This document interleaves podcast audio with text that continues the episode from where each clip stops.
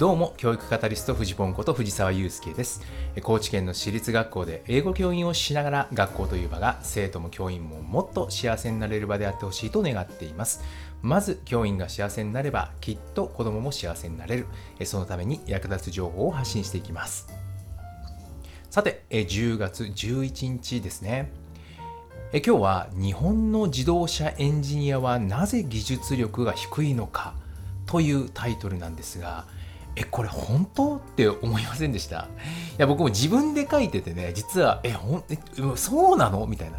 まあ、実はこれちょっと後でも言うんですが、ある記事からね、えー、こうヒントを得て、まあ、それのその記事のタイトルがまこれに近いような内容だったので、え本当日本の自動車エンジニアってすごく技術力高いんじゃないのっていうふうに思っていたんですが、まあ、どうやらなんかちょっとそうでもないっていうところもあるという話で、でこれがね、なぜ僕はこの記事に共感をしたかというと、この失敗というものの価値につながっている話だったからなんですね。でちょっと前に、え、失敗についていろいろ考えてみたという、え、ラジオのね、え、トークをさせていただいたんですけれども、まあ、そことすごくつながるなというふうに思ったので取り上げさせていただこうと思います。さて、この例なんですけれども、ニュースピックスの特集記事からですね、ちょっとヒントを得ております。その中でですね、え藤塚裕二さんという方がいらっしゃいまして、まこのことこの方はね、ナンバーナインファクトリーの代表取締役ということで、えー、まあ、日産とかね、トヨタとかの、まあ、いわゆる超大手の自動車メーカーですよね。でそこで、ま、設計をずっと担当してきたエンジニアの方なんですよ。でこの方がですね、まあ、その長年勤めてきたその大手のメーカーを辞めて、え京都大学初のベンチャー企業ですね GLM というんですが、まあ、ここで電気自動車の開発をしているということなんですね。で、まあ、この経験を通して、まあ、この藤塚さんのインタビュー記事というのがこの特集記事だったんですが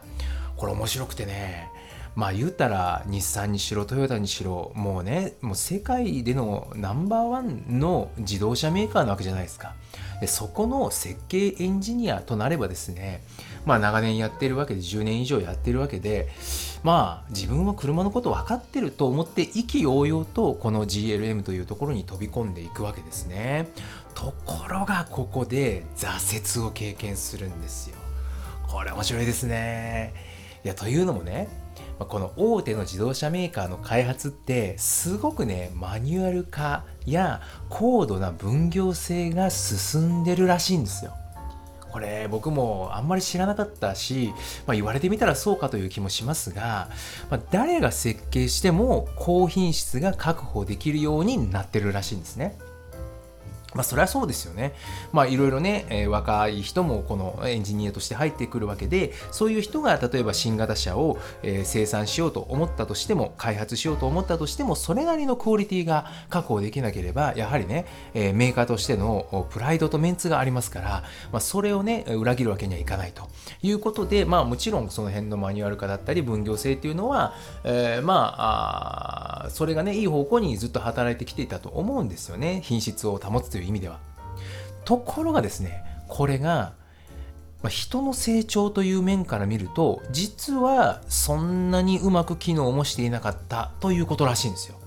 というのもね、まあ、高度なマニュアルや分業制が進んでいるということは、エンジニアがね、失敗しないということなんですよ。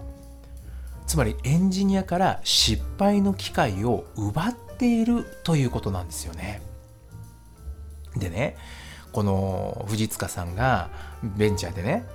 電気自動車をじゃあ作ってみましょうというふうになった時に、まあ、例えばですよブレーキを見てみてるとそのブレーキでもねやっぱいろんなメーカーがいろんな大きさ形の部品を作ってるらしいんですがそのどれを使うかっていうのはねまあそのメーカーにいた時っていうのはもちろんそういう仕様書とかそういうのがいろいろあるわけでそれに従ってやればよかったんだけれどもところがですねそのベンチャーに行った時にそういうのが何もないと。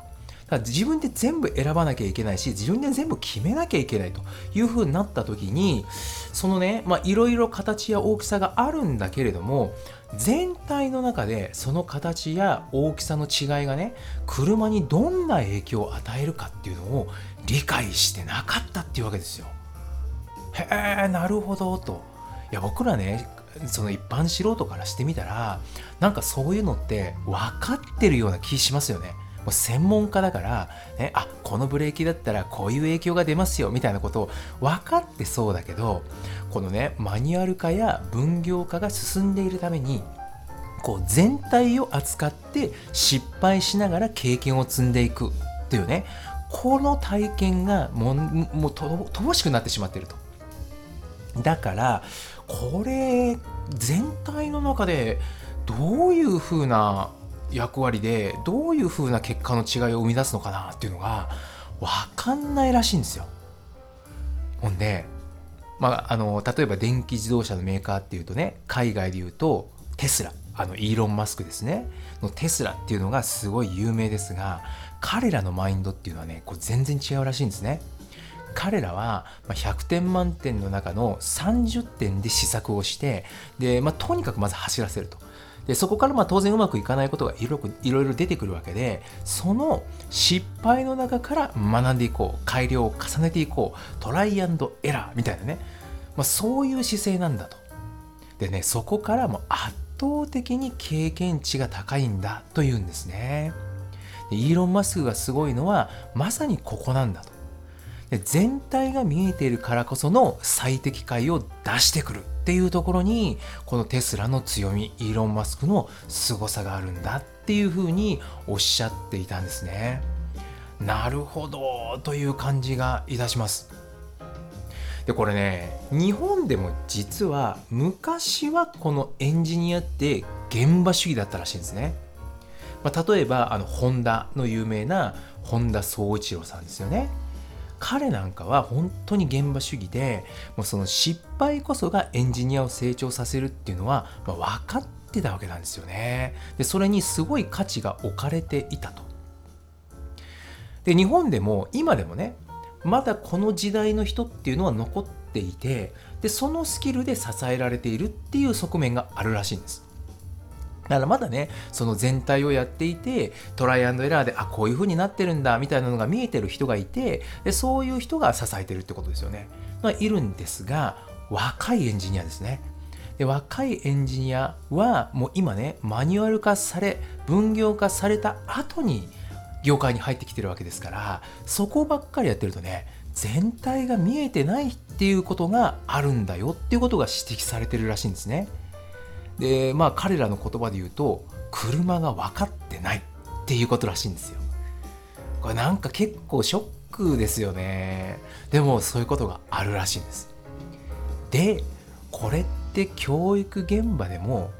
一緒じゃないというか教育現場でも試されてる部分だよなって思うんですよ。つまりね失敗というものにどれだけ価値が置かれているかっていうことです。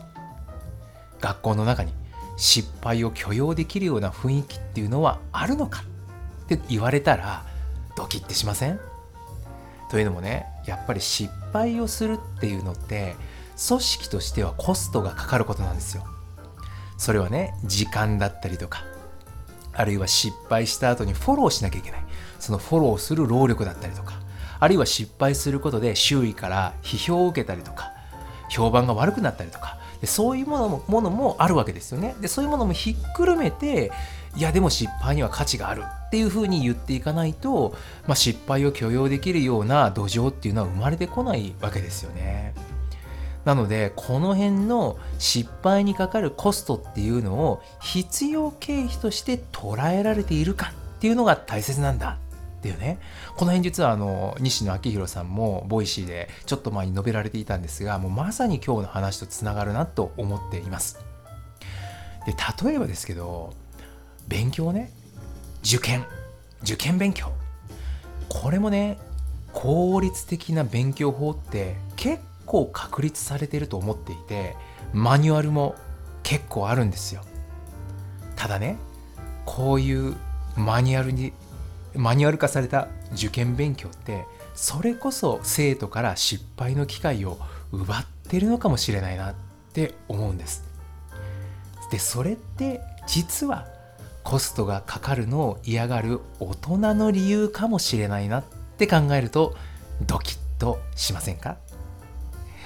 いかがでしょうか？何かの参考になれば幸いです。走り出せば風向きは変わる。ではまた。